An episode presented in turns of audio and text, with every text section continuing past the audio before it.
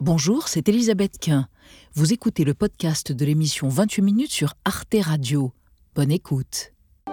Unis contre l'antisémitisme. Contre nous En tête de cortège hier à Paris, les initiateurs de la marche, le président du Sénat, la présidente de l'Assemblée nationale, accompagnés de la première ministre, d'anciens chefs de l'État et de représentants de la communauté juive. Face à l'antisémitisme, le pire pour les juifs, c'est de se sentir seul. Et par cette mobilisation, c'est ce mur-là qui, qui est tombé aujourd'hui. La marche a rassemblé 105 000 personnes à Paris, plus de 180 000 au total partout en France, comme ici à Strasbourg, Bordeaux et Marseille, où les manifestants ont dénoncé la hausse des actes antisémites depuis le début de la guerre entre le Hamas et Israël. 1247 actes antisémitisme, ça suffit Un sursaut citoyen sur fond de controverse. À Paris, la présence de l'extrême droite en fin de cortège a heurté certains participants. On ne peut pas convier ceux qui soufflent sur les braises, ceux qui sont intrinsèquement antisémites. C'est un non-sens. Et pour nous, juifs et juives, c'est une vraie souffrance. D'autres appelaient à faire nombre et à dépasser les polémiques politiciennes. C'est une bonne chose. Tant mieux qu'il soit là. On est là- on n'est pas là pour faire de la politique, on est là pour une manifestation pour la bonne cause. Les absents ont également fait beaucoup parler. La France insoumise et Jean-Luc Mélenchon, accusés d'ambivalence sur l'antisémitisme, ont boycotté la manifestation du fait de la présence du RN. Emmanuel Macron, lui, a adressé samedi une lettre aux Français, un appel à l'unité. Une France où nos concitoyens juifs ont peur n'est pas la France. Alors, que révèlent ces polémiques qui ont émaillé la mobilisation nationale contre l'antisémitisme? Au-delà des divisions, a-t-on assisté hier à un véritable sursaut citoyen? On va voir ce qu'en pensent nos trois invités. Magali Lafourcade, pour commencer. Bonsoir, madame. Vous êtes magistrate, secrétaire générale de la Commission nationale consultative des droits de l'homme, dont l'acronyme bien connu est CNCDH. Et la CNCDH publie chaque année un rapport sur la lutte contre le racisme, l'antisémitisme et la xénophobie. Pour vous, le succès de la marche d'hier est cohérent avec l'attitude globale des Français, car s'il y a de l'antisémitisme, les Juifs sont la minorité la mieux acceptée dans le pays. À côté de vous, Amine El Khatmi, bonsoir monsieur. Bonsoir. Vous êtes essayiste, cofondateur et ancien président euh, du Printemps républicain. Vous avez lancé la campagne Coup pour coup, qui consiste à aider les autorités en signalant les contenus antisémites postés sur les réseaux sociaux. Et vous estimez que ce n'est pas la France qui a manifesté hier, mais une certaine France. Et c'est dommage que les musulmans ne se soient pas déplacés. Et à côté de vous, Gérard Miller, bonsoir. Vous êtes psychanalyste, professeur émérite. Vous êtes un compagnon de route de la France insoumise, même si vous avez depuis quelque temps pris vos distances avec Jean-Luc Mélenchon. Selon vous, la marche d'hier était réussie malgré la présence du Rassemblement national, mais on ne peut jamais garantir la pureté ou l'ho- l'homogénéité de tout un cortège avec lequel on manifeste. Et on va démarrer avec la une du jour. Oui, c'est celle de Libération hein, de ce matin avec ce titre donc un sursaut euh, national après donc les nombreuses manifestations hier dans toute la France. Magali Lafourcade, est-ce que vous aussi vous parleriez de sursaut? Non, je ne parlerai pas de sursaut, je parlerai de continuité. On a euh, euh, un mouvement très, très euh, structuré en France d'acceptation extrêmement favorable à la minorité, l'appartenance juive. Il y a dans nos études d'opinion vraiment de manière euh, euh, pérenne, durable, euh, le, le fait que les juifs sont vus comme des Français comme les autres, à 90%. Je rappelle qu'en 1946, c'était qu'un tiers des Français qui pensaient que les juifs étaient des Français comme les autres. Donc on voit l'évolution. Et on voit donc cette évolution très favorable aussi dans l'idée qu'il faut lutter de manière vigoureuse contre l'antisémitisme. Aujourd'hui, 73% des Français considèrent qu'il faut lutter de manière très vigoureuse et que l'État a raison de lutter contre l'antisémitisme.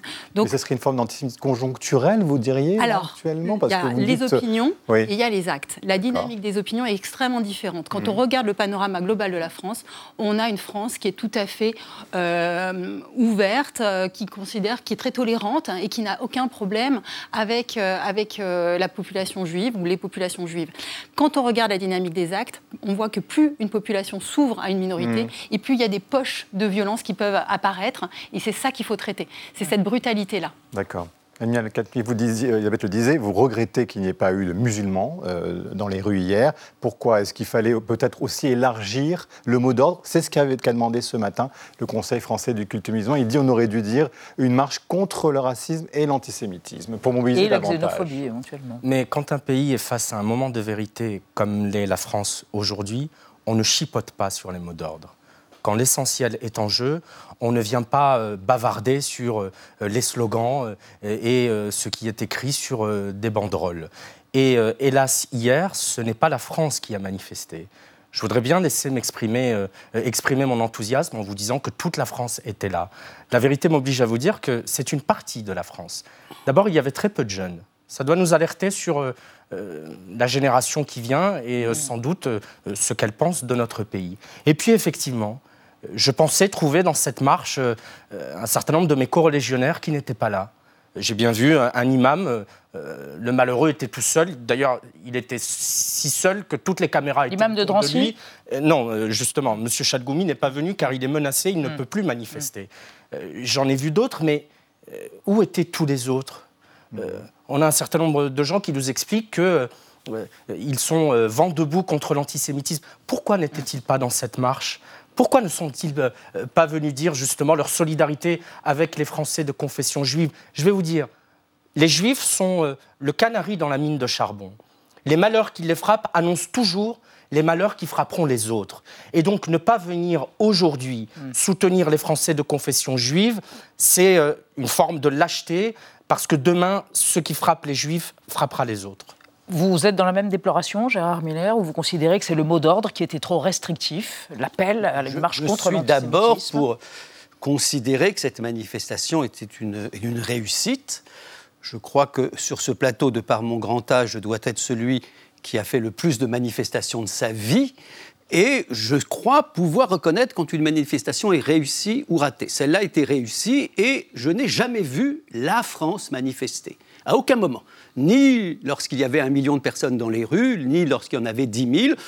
Donc, lorsqu'il y a une manifestation, il y a toujours une partie des Français mm. qui manifestent. Et l'essentiel, c'est quand même qu'il y ait, sinon un sursaut, je ne connais pas bien ce mm. terme, en tout cas le fait qu'un grand nombre de gens très différents euh, J'étais dès le début de la manifestation, je me suis beaucoup baladé. C'est vrai qu'on aurait pu espérer qu'il y ait plus de jeunes. Mais euh, curieusement, d'ailleurs, euh, j'ai envoyé un, texto à un de mes amis qui n'avait pas pu venir à 14h10 en lui disant c'est vraiment des quinquas et plus. Et à 15h, je lui ai dit mais les jeunes arrivent assez massivement. Ils sont arrivés plutôt vers 15h, il y en avait quand même pas mal. Mm. Donc on peut regretter tout ce qu'on veut. Lorsqu'il y a un moment comme ça, il faut dire c'est réussi. Alors, on va, avec notre archive, se reporter à 90, dans la nuit du 8 au 9 mai 90. Le cimetière de Carpentras, vous vous en souvenez sans doute, était profané.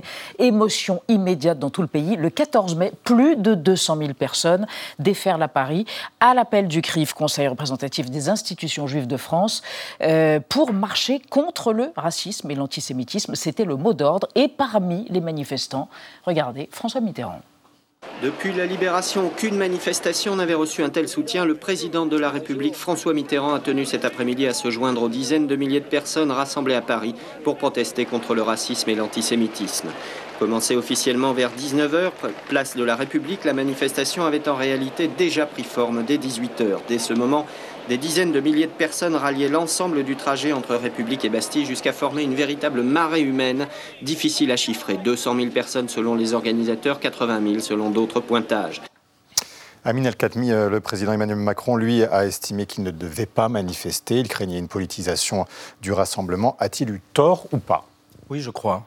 Et là aussi, quand euh, un pays est face euh, à un moment de vérité, le président de la République doit poser des actes. François Hollande n'a pas hésité euh, en janvier 2015 lorsque il a pris avec d'autres chefs d'État la tête de la manifestation. François Mitterrand non Après l'attentat contre Charlie Hebdo. Absolument. Et donc, cette volonté de ne vouloir fâcher personne, pourquoi le président de la République ne vient pas? Parce que sans doute, dans l'esprit de ses conseillers et dans le sien, il se dit qu'en venant manifester contre l'antisémitisme, il va braquer une partie de la population, notamment dans les quartiers. Mmh. Mais on ne peut pas diriger un pays en voulant donner raison à tout le monde et en ne voulant fâcher personne en permanence. Maguila Fourcade, euh, est-ce qu'en même temps, certains disent qu'il y a le contexte international, voilà la raison aussi invoquée par l'Élysée Alors moi, je ne suis pas dans, dans le secret de l'Élysée, euh, loin de là. La guerre Israël-Hamas actuellement. L'institution est indépendante. Toutefois, je peux vous dire que ce qui me frappe, moi, c'est que euh, on a un gouvernement qui était présent, puisqu'on avait la, la, la, la première ministre, de, voilà, du gouvernement qui était là. Euh, on avait l'Assemblée nationale et le Sénat qui étaient très bien représentés.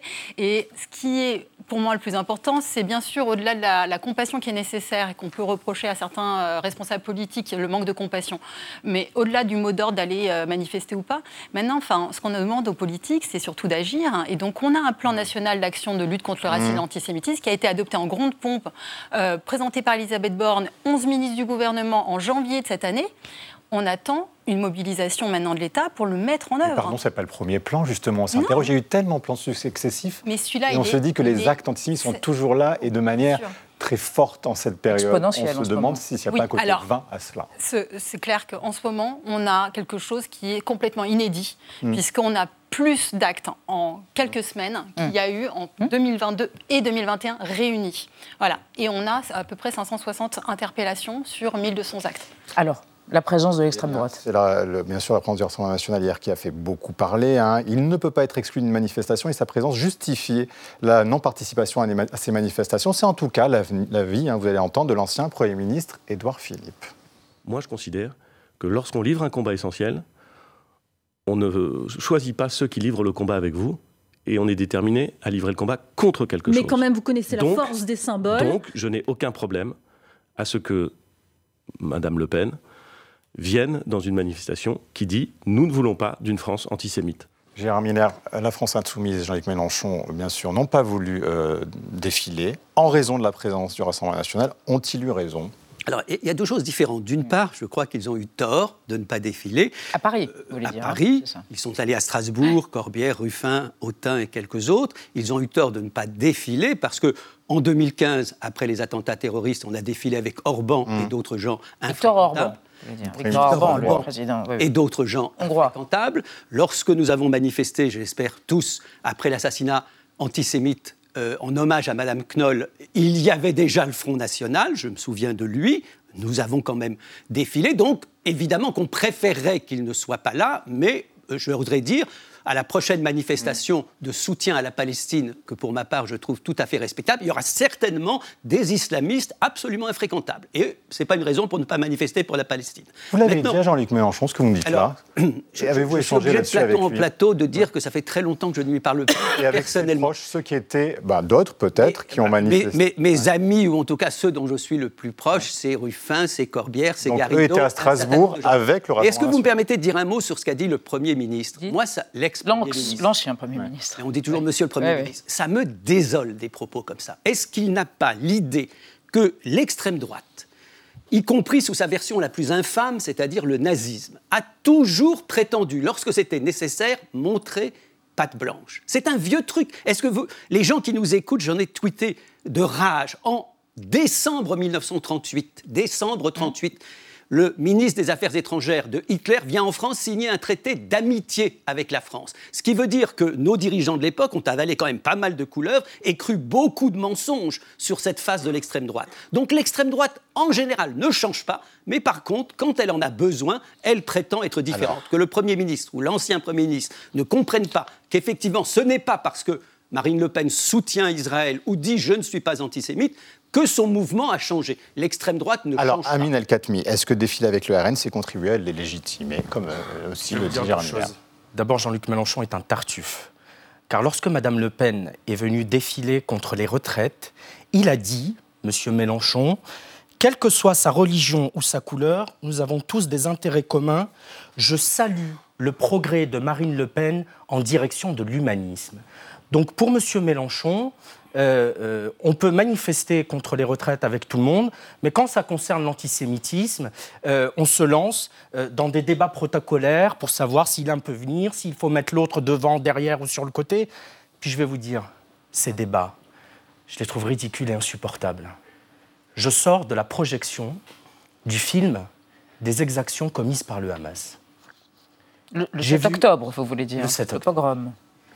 J'ai vu des scènes dont je pense que même des scénaristes n'auraient pas osé les proposer à des producteurs, car on leur aurait dit que ce n'était mm. pas possible.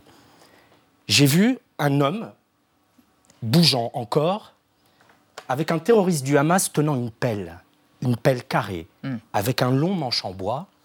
L'homme bouge encore et le terroriste du Hamas abat sa pelle sur cette personne.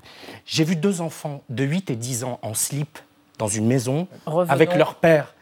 Je, veux le Non, dire. non, mais nous entendons votre avec émotion, leur mais père revenons. mort, tué par le Hamas, et le terroriste du Hamas qui se sert un verre de coca pendant que les enfants sont en train de Quel dire. vous faites On entend votre émotion, notre père. Capni, après Et donc, je, de- je veux vous dire que je trouve Quel ces lien vous déplacés. avec la France Revenons Quand on sait ce qu'on a vu, quand on voit ce que l'on a vu, quand on voit qu'aujourd'hui des juifs dans notre pays enlèvent les mezuzahs devant leurs portes, enlèvent les kippas de leurs enfants, quand on voit qu'en un mois, en un mois, Benjamin Sportouche, il y a eu autant d'actes antisémites qu'en un an. Et on est là en train de débattre sur des euh, protocoles, sur du, du- du- des manifestations et sur des cordons. Je trouve ça indécent. Euh, Magali Lafourcade, pour revenir aussi ce que- sur ce que dit Emmanuel Macron, il a mis en garde ceux qui confondent le rejet des musulmans et le soutien des juifs. Voilà, à l'encontre, bien évidemment, du Rassemblement national, Mm. qui euh, promeut une forme d'islamophobie, tout en se disant plus antisémite aujourd'hui. Est-ce que ça, euh, vous l'entendez? Alors, je crois que euh, c'est très intéressant ça comme positionnement parce qu'il ne faut absolument pas remplacer un bouc émissaire par un autre, ce serait absolument euh, abject. Il faut ra- rappeler le cadre constitutionnel français qui est le cadre universel, sans distinction de race, d'origine, de religion. La lutte contre le racisme, c'est contre toutes les formes de racisme. Mais dans les mouvements politiques, il y a une histoire de leur fondation. Dans le RN était anciennement le FN, a été fondé par des gens dont beaucoup d'entre eux étaient dans une ligne assumée antisémite.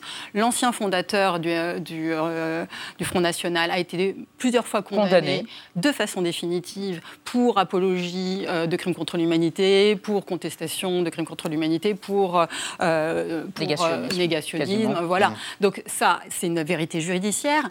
Et on a aussi ce que proclame un parti aujourd'hui.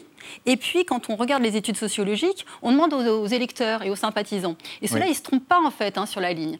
Et on voit bien, dans nos Mm. études qui sont annuelles depuis 1990, donc on a quand même du recul, On voit. bien que les sympathisants de l'extrême droite, des partis d'extrême droite, votent, euh, donc, qui sont donc le- leur euh, électorat, euh, ont un taux d'adhésion aux clichés antisémites classiques, à savoir les juifs auraient trop de pouvoir, les juifs auraient trop d'argent et les juifs auraient une double allégeance à la France et à Israël, qui majeur. Donc on voit bien que cet électorat est très marqué par les échelles d'adhésion au vieil antisémitisme. Et ça, c'est sociologiquement établi euh, au fil de toutes nos enquêtes.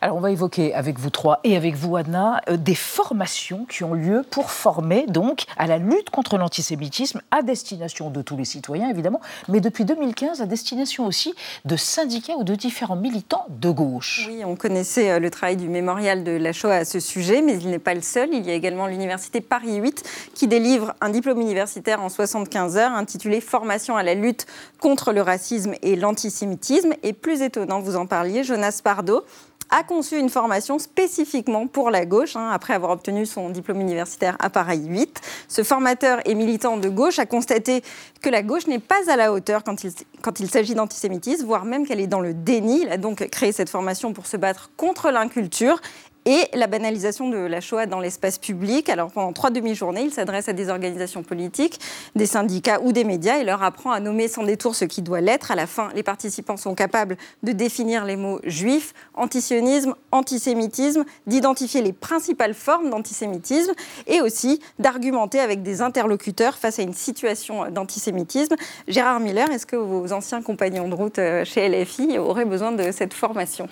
Pour, pour certains, euh, sans doute. Je- je- si vous me demandez, vous ne l'avez pas fait, est-ce que je pense que Mélenchon ou certains de ses proches sont antisémites euh, À quelques exceptions que je ne connaîtrais peut-être pas, je vous répondrai non. J'ai parlé des heures et des heures avec Mélenchon, je ne l'ai jamais vu, à l'époque où nous nous voyons, apparaître quelque chose comme de l'antisémitisme. Il n'y a pas d'antisémitisme à gauche. Cela dit, non, non, non, je, je réponds là-dessus. Même- Et y compris dans ses tweets récents. alors, il a, si, si- si- je, veux, bien préciser les choses, il a pu tenir des propos à connotation antisémite. Par exemple, dire que Jésus, est antisémite. a- que Jésus, Jésus a été crucifié par les Juifs, qui est un vieux cliché antisémite de l'Église catholique. Il a dit, et c'est peut-être une Mm. résurgence de son catéchisme, je ne sais pas. Mm. Je vais juste préciser que ce que je pense, pour répondre à votre question Oui. sur la formation, Voilà. c'est qu'en effet, il y a sans doute une absence, qu'est-ce qu'on va dire, de, de sensibilité absolue à la question juive. Et de ce point de vue-là, ça serait très bien, et notamment que les plus jeunes de la France insoumise puissent suivre, alors je ne sais pas, cette formation, je ne la connais pas, mais puissent en effet comprendre un peu mieux ce que c'est que la question juive. Je crois, pourquoi je pense que, même si... Et où sont les limites À Non, quel mais moment je, veux dire, on je- déborde je suis toujours gêné quand on me dit est-il antisémite? Bon, Zemmour a tenu des propos antisémites quand il dit que Jean-Marie Dreyfus. Le Pen, vous n'avez pas, à juste titre, ces précautions et Ah ces ben non. contorsions sémantiques qui euh, vous amènent à ne pas vouloir raison. nommer ce que Voilà, votre mais je vais vous expliquer était, pourquoi, si c'est-à-dire un antisémite. Il y, a, il y a incontestablement des antisémites à gauche. Dans toute l'histoire, il y en a eu de Proudhon à nos jours. Mais en même temps, c'est quand même à l'extrême droite qu'a été théorisé l'antisémitisme. Il faut quand même faire une différence entre l'antisémitisme à gauche, qui existe, et l'antisémitisme à droite et à l'extrême droite, qui a été théorisé, qui est un corpus tout à fait Il n'y a pas, Gérard Miller, d'antisémitisme. Vous renvoyez dos à dos RN et LFI, et Absolument. LFI Non, ça, c'est Absolument. très injuste, Les propos, pas dire ça. les propos non. je- non seulement je vais le dire, mais je peux le répéter. euh, euh, les propos de Jean-Luc Mélenchon font qu'aujourd'hui, il est antisémite. Lorsque vous prêtez la défaite de Jérémy Corbyn euh, au grand rabbin d'Angleterre, vous êtes Corbyn, antisémite. C'était le leader travailliste Leader euh, travailliste. en Angleterre. Lorsque vous dites que les attentats de Toulouse organisés par Mera euh, auraient été euh, organisés avant une élection présidentielle pour influer sur son score, vous êtes antisémite. Donc vous renvoyez dos à dos le RN et Lorsque Madame Obono, oui, lorsque Madame Obono dit que le Hamas est une organisation euh, de résistance, lorsque. Monsieur Guiraud depuis euh, Tunis bavarde avec légèreté sur des bébés dans le four et des mamans éventrées, lorsque Madame Soudé invite la patronne d'une organisation terroriste, Concluez, ce sont plaît. des actes concrets qui font qu'aujourd'hui la France insoumise est un repère d'antisémitisme. Merci. Je, suis navré, on n'a plus le temps. Gérard Miller.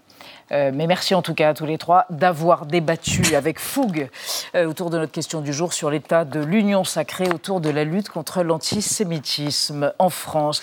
Retrouvez le podcast de 28 minutes sur toutes les plateformes de podcast et sur arteradio.com. Et pour soutenir l'émission, abonnez-vous, commentez, critiquez, mettez des étoiles et partagez le podcast avec vos proches.